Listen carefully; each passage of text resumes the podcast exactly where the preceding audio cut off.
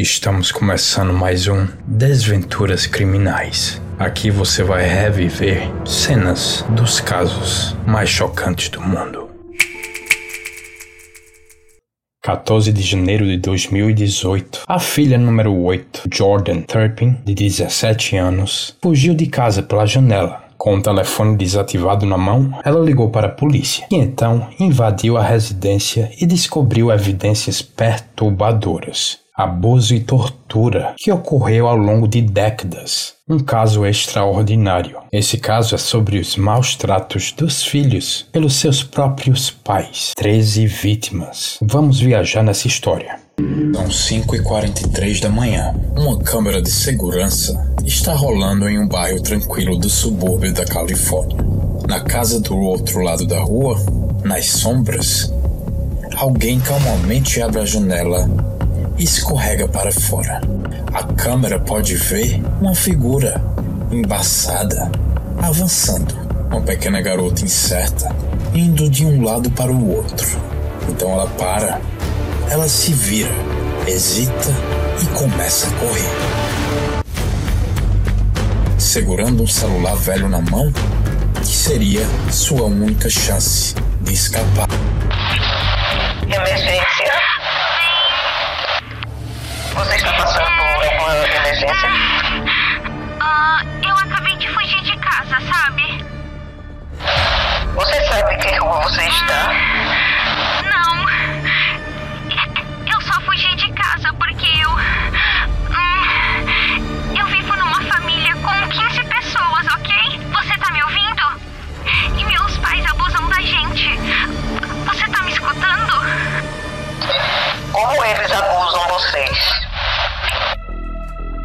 Acorrentados por dias e até meses? Yeah, Meses. yeah, Isso é impossível.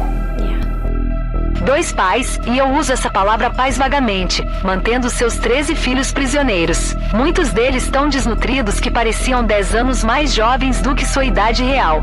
Eles eram autorizados a tomar banho uma vez por ano, comer uma vez por dia, mantidos acorrentados em cadeados. Eles amarraram as crianças, torturaram, famintas, colocavam tortas e bolos na frente delas, mas não permitiam que elas pudessem comer. Isso acontecendo por anos, até que uma brava adolescente escapou e ligou para a polícia.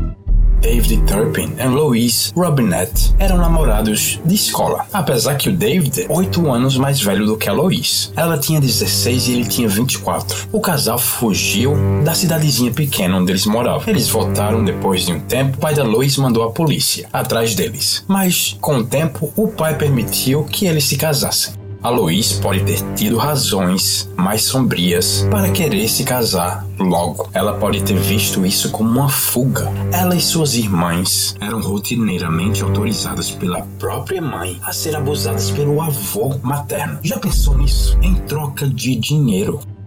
Em 1988 nasceu seu primeiro filho, a Jennifer, e depois, logo mais, 12 crianças veio em seguida. Dez meninas e três meninos. O mais novo nasceu em 2015. A infância da Jennifer não era diferente das das outras crianças suburbanas. Seu pai era um engenheiro eletrônico com um emprego muito bom e bem remunerado. E sua mãe era dona de casa. Eles viviam em uma casa nova, em um bairro bem agradável, quase uma família daqueles posters do sonho americano. Esse sonho rapidamente se transformou em um pesadelo. Com o tempo, a Lois parou de limpar a casa e logo foi invadida de mofo e lixo transbordando. Ela também oscilava no temperamento, se tornou muito volátil. E Jennifer nunca sabia se fosse fazer uma pergunta, iria resultar em uma resposta impaciente ou amorosa ou se ela seria chamada de estúpida e jogada de escada abaixo no meio da sala. A Jennifer também foi a única criança a frequentar uma escola, embora ela só pode fazer até a terceira série. Ela descreve como ela foi forçada a ir sem tomar banho, suja, fedida, roupas imundas. O cheiro era tão ruim que as outras crianças se recusaram a brincar com ela e ela era motivo de chacota. Ela permaneceu do mesmo jeito que era em casa, isolada e deprimida. Em 1999, a família havia se mudado para Fort Worth, Texas, e várias outras crianças haviam nascido. O abuso tinha constantemente aumentado, da negligência para o abuso físico, e os pais pareciam ter um prazer perverso em encontrar razões para prejudicar as crianças e torturá-las. Colorir fora da linha merecia ter o cabelo puxado ou ser jogada na sala. Uma criança uma vez cometeu o erro de entrar no quarto dos seus pais e foi empurrada de escada abaixo. Depois da mudança para o Rio Vista, Texas, as coisas se deterioraram ainda mais. Quando David e a Lois despejaram todas as crianças, exceto duas, as mais novas, em um trailer isolado em sua propriedade. As crianças nunca foram autorizadas a sair sem os pais e o David só trazia mantimentos uma vez por semana ou duas. A mãe ficou sem dar as caras por três anos. O pai nunca trazia comida suficiente para alimentar tantas crianças na fase de crescimento. Durante esse período, eles só foram autorizados a comer uma refeição por dia, geralmente consistindo em duas fatias de pão e manteiga de amendoim. Quando eles tinham sorte, era um sanduíche de mortadela. Os pais pediam McDonald's e várias outras refeições maiores na frente das crianças. Eles comiam e muitas vezes deixavam tortas de maçã de chocolate no balcão só para provocar as crianças e depois as punia se elas roubassem comida. Nessa época também, vamos não esquecer que os irmãos mais velhos eram obrigados a torturar os irmãos mais novos e botar dentro da gaiola que o pai construiu. Para eles, é de deixar qualquer um louco. Isso é um terror que você não espera e não deseja para ninguém. A Jennifer, em 2010, que sofria já de depressão e temia pelos seus irmãos, fugiu, pegou carona para a cidade e tentou desesperadamente encontrar um lugar para morar, um emprego e um carro, sem entender que isso precisava pelo menos uma identidade. Ela parou para pedir emprego, mal conseguia falar, parecia um bicho do mato, não tinha identidade, fedia, roupa suja. O que é que essa menina ia conseguir na vida? Infelizmente, sua falta de educação tornou até um preenchimento de uma papelada praticamente impossível. Oprimida e preocupada com o que aconteceria com os outros irmãos na sua ausência, a Jennifer voltou para casa depois de apenas um dia de liberdade. Até que bom que nesse ponto a negligência estava ao favor dela, porque os pais não descobriram sobre essa tentativa de fuga, o que deixou ela viva até hoje. Em 2014, a família Turpin se mudou para um lugar chamado Paris, na Califórnia. Dentro dessa casa, crianças foram acorrentadas ao ponto de quase morrerem de fome, torturados emocionalmente e fisicamente, maus tratos horrendos que se passaram por mais de 20 anos. Crianças beirando a pele e o osso, praticamente uma câmara de tortura. A casa estava coberta de lixos. Você tinha que afastar o lixo para poder andar. Fedia animais apodrecidos. As janelas sempre fechadas, cortinas sempre fechadas. As crianças começaram a ser amarradas com cordas. Em seguida, começaram a usar correntes, porque algumas crianças conseguiam escapar. Você não vê televisão, você não tem um telefone, você é proibido conversar com outras pessoas. Você não brinca lá do lado de fora. Você, para falar a verdade, você é proibido de brincar dentro de casa também. Eu tinha medo de fazer uma coisinha errada. Uma coisinha de nada. E eu iria apanhar, e não só apanhar. Era apanhar até sangrar.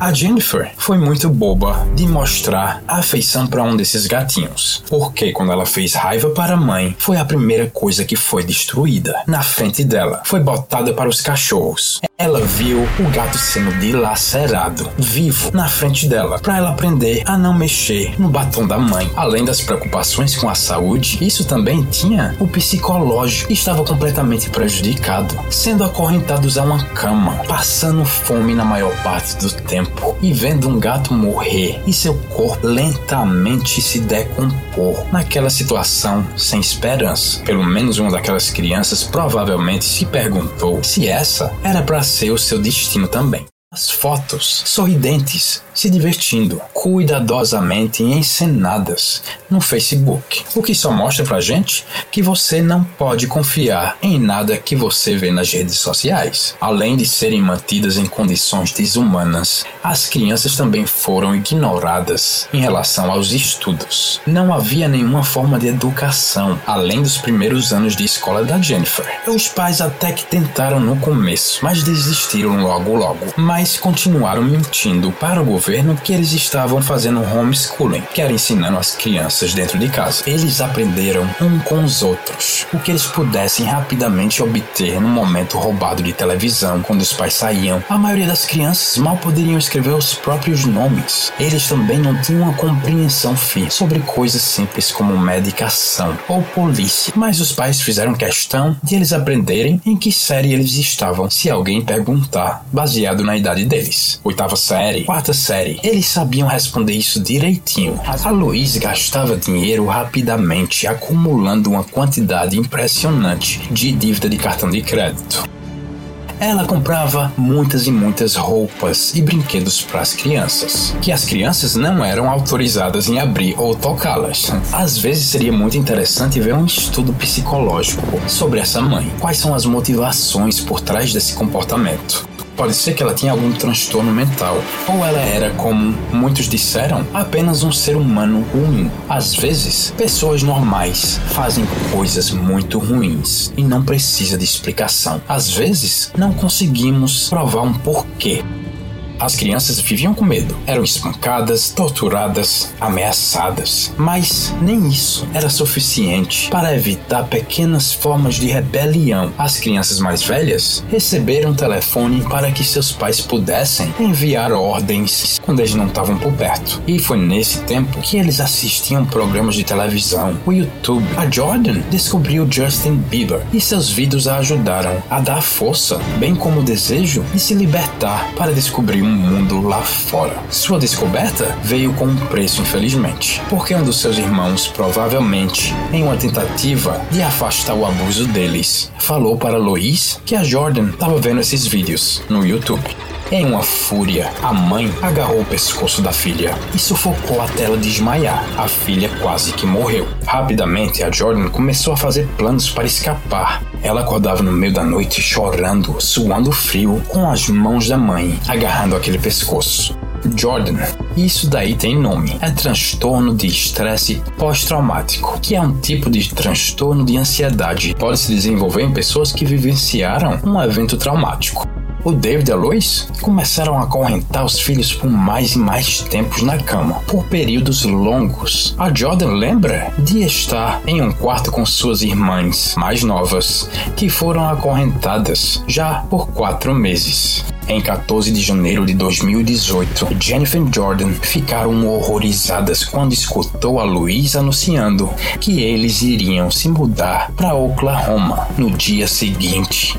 Elas aprenderam assistindo o seriado Cops, um seriado policial que passa na televisão, que elas precisavam de provas do abuso. E se eles pensassem tirar todos de lá, eles precisavam de fotos, muitas fotos. Com a permissão das irmãs acorrentadas, ela conseguiu tirar fotos antes de fugir, no celular desativado do irmão. E com a forma como as coisas continuavam só piorando e piorando e piorando, elas temiam que alguns não poderiam nem sobreviver a essa viagem que depois foi confirmado com um hospital. As duas meninas acorrentadas estavam tão desnutridas que estavam a ponto de morrerem de fome, sabendo que era agora ou nunca, ou vai ou racha. A Jordan esperou que todo mundo caísse no sono. Ela não poderia confiar também em alguns dos irmãos no momento. Foi aí que ela acordou, foi aí que ela levantou da cama. Ela começa a andar para as escadas lentamente. Ela tem que passar pelo quarto dos pais para poder chegar nessa janela. Como a casa estava muito escura e cheia de lixo, a menina bateu no móvel e derrubou um copo que quebrou no chão. Mesma hora o pai acorda para ver o que está acontecendo. Ela se esconde embaixo da mesa.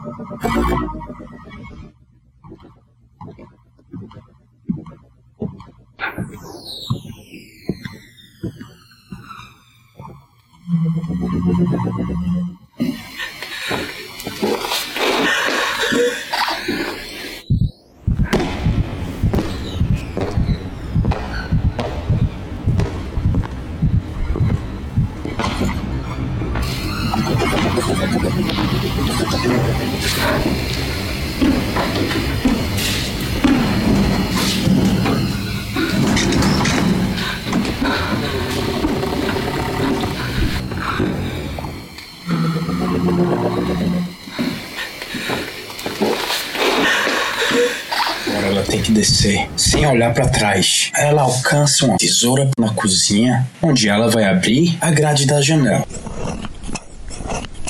Ela sobe no parapeito da janela e cai.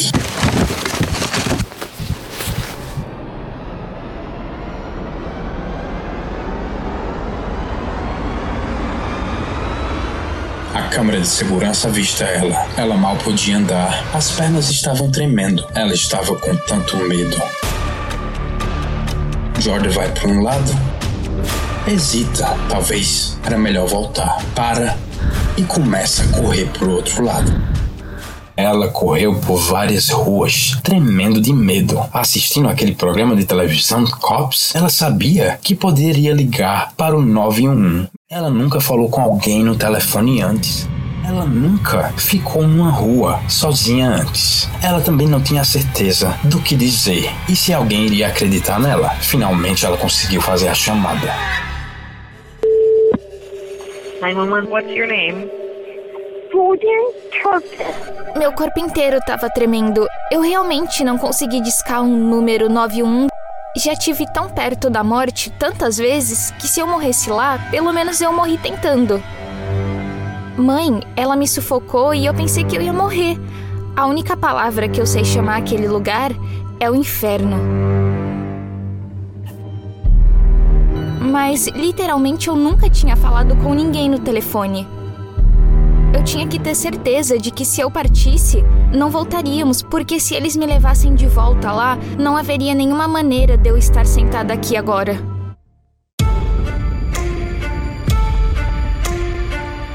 Agora são 6 e 11 da manhã. O xerife se aproxima da menina. O que está acontecendo? Ok, minhas duas irmãs pequenas agora estão acorrentadas. Eles estão acorrentados. Sim, A menina está ansiosa e apavorada. Ela não tem a certeza se eles vão acreditar nela. Eles estavam acorrentados em suas camas agora? Mãe acorrentou elas porque elas roubaram comida da mãe, porque elas estavam com fome. O policial, ele faz uma pergunta que vai mudar completamente o rumo desse domingo e a vida daquele bairro pacato. Você tem fotos para provar isso? Sim, eu posso mostrar. Achei. É assim que suas irmãs estão agora? Na foto, as crianças aparecem tristes e desnutridas. Sim, porque eles roubaram comida.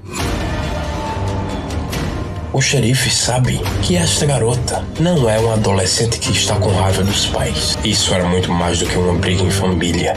Essa menina identificou um possível crime em andamento e seus pais podem estar à sua procura. O xerife então chama por reforço. P6, eu preciso de reforço. P6, enviar reforço agora, pelo menos mais quatro agentes, urgente. Uma vez que eu vi aquela foto, realmente selou o negócio pra mim. Agora, 7h25 da manhã. Os moradores do subúrbio ainda estão dormindo. No silêncio da rua, os policiais chegam até a casa. Vamos dizer que recebemos uma ligação da proteção de menores?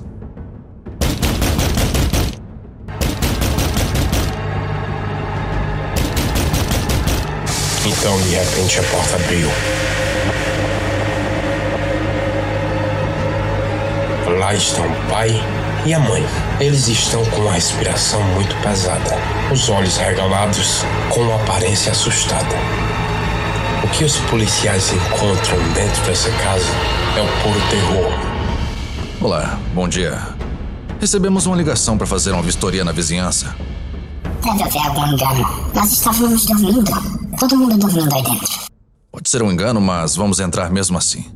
Você tem algum mandato de busca pra. Nós não precisamos de aviso, senhor. Senhora, por favor, se afaste, que vamos entrar. O delegado entrou para se deparar com a paisagem terrível. As janelas estão fechadas. A sala está sufocante, ampliando o fedor de excremento, lixo e decomposição dos alimentos da mãe. Cada sofá, cadeira, uma incontável camada de lixo. Eles tinham que afastar com os pés para poder passar. Brinquedos em caixas fechadas. A mãe freneticamente tenta seguir o xerife, enquanto um oficial está distraindo o pai. Perguntas após perguntas sem parar. Qual é o seu nome, senhor? Davi? Para onde vocês estão se mudando? Uma criança pálida, desnorteada, se move na sala de estar, com as roupas sujas, assim como o cabelo. Fique ali do lado do meu parceiro. Você trabalha em quê? Ah, engenharia, legal. A mãe, nervosa, começa a sondar novamente. Alguém ligou? Sim, recebemos uma ligação. Não sei se foi uma das suas filhas que saiu, ou a vizinha, ou se foi um vizinho que a viu andando na rua. Então vamos chegar ao fundo disso. Então temos certeza que todos estão bem. Quantos filhos você tem? Treze filhos? Vocês deviam estar bem ocupados, não é? Enquanto os pais falavam, os outros policiais vão ao centro da casa. Há um corredor. Eles passam pelo quarto do pai, depois vão direto para o fim do corredor. Lá tem dois quartos. Um delegado entra na primeira porta, descobre uma cena de partir o coração. Aquelas duas meninas da foto da irmã estão lá, uma na cama e a outra no colchão no chão. Magras, desnutridas, pálidas e muito frágeis. Seus braços estão machucados mas onde estão as correntes? Oi, meninas, tudo bem? Posso dar uma olhadinha nos seus pulsos? Vai ficar tudo bem, viu? Estamos aqui para ajudar. Em seguida, o delegado vai num outro quarto. Dois beliches imundos, mas não tem nenhuma criança acorrentada. Eles não acham corrente alguma. Será que a menina mentiu e estava com Bia dos pais porque eles vão se mudar? Eles perguntam aos meninos que estão nesse quarto, mas ninguém fala nada. Estão assustados. O xerife volta para conversar com o delegado para dizer que não encontrou nada. Ao caminhar pelo corredor, uma das meninas aponta em silêncio em certa direção.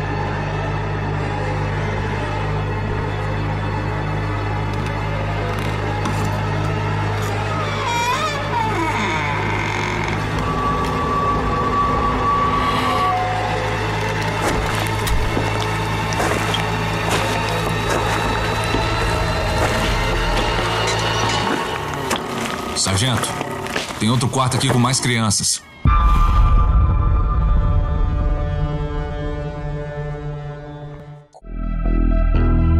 Os policiais levam os pais para a sala de estar, enquanto eles estão afastando as caixas. Ao abrir a porta, ele vê mais três crianças. Um menino algemado em suas mãos, algemado no pulso, outra corrente no tornozelo e uma no pescoço. Ele já está lá por semanas.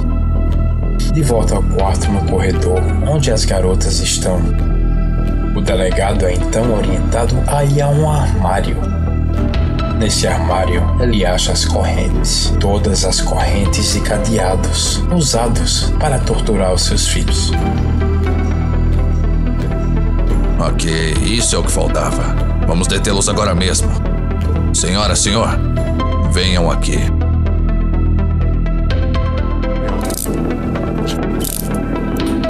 Policial então procura pela chave para abrir a corrente do filho que ainda estava acorrentado.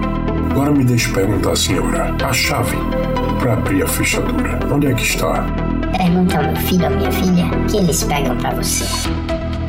É disso que se trata? Isso faz parte, é, sim, definitivamente. Por uma montanha caótica de lixo, ele procura a chave na gaveta da cômoda da mãe.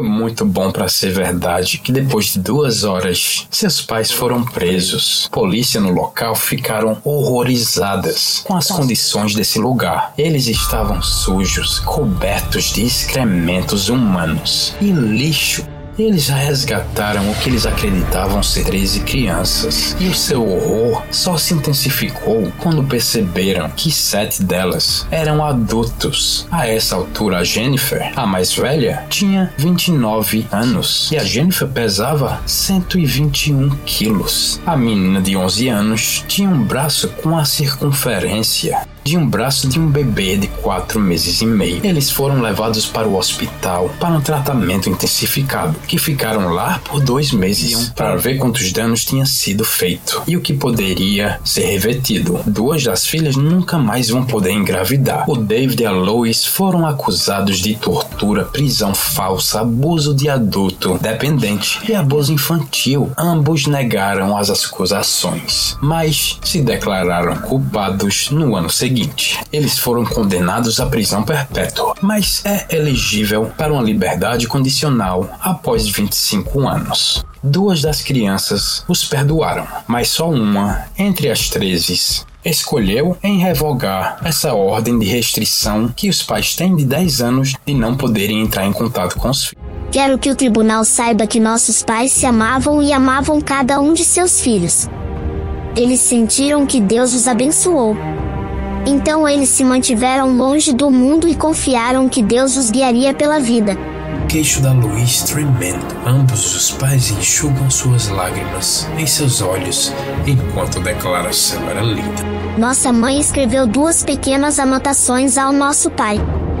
A primeira nota diz: Sempre que Deus esteja no controle de sua vida, teremos uma vida perfeita porque Deus sempre cuidou tão bem de nós. Passar nosso tempo com Deus tornará nossa vida mais incrível. A segunda nota diz que as crianças são o presente mais incrível de todos os tempos. Sempre soube que nossos filhos são preciosos e maravilhosos, os melhores presentes de todos os tempos. Com o passar dos anos, as coisas se tornaram cada vez mais avassaladoras, mas continuaram confiando em Deus. Lembro-me de nossa mãe sentada em sua cadeira chorando, dizendo que ela não sabe o que fazer. A mãe não se aguenta. O queixo treme, tentando se controlar. Ela não queria usar corda ou corrente, mas tinha medo que seus filhos estivessem tomando muito açúcar e cafeína. Eles não sabiam mais o que fazer. Em um mundo perfeito, poderíamos ver que a fuga da Jordan marcou um fim de um pesadelo para os três irmãos, mas infelizmente, para a maioria deles, sua vida ainda continuam debaixo de abuso, marginalidade e melhoraram uma margem muito pequena.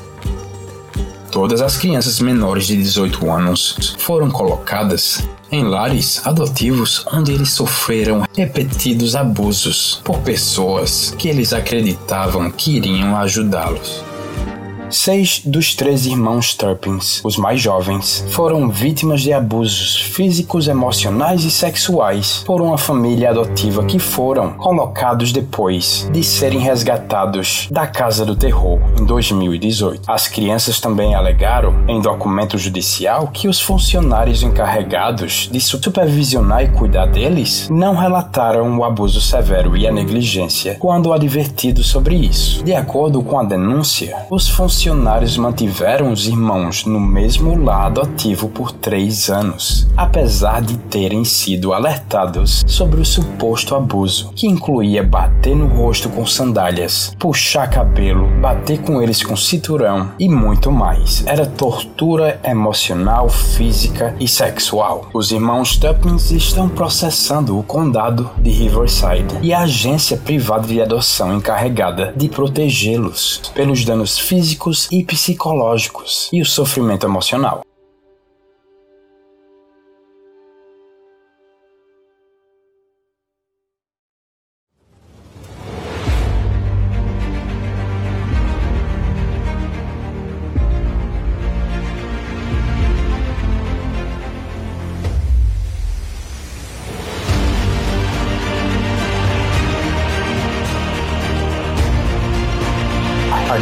Explodiu no TikTok. Ela está começando a fazer contratos. Ela saiu na capa da revista People. A Jordan, a filha número 8, que salvou a vida dos irmãos. Agora é a que dá conforto e sustento.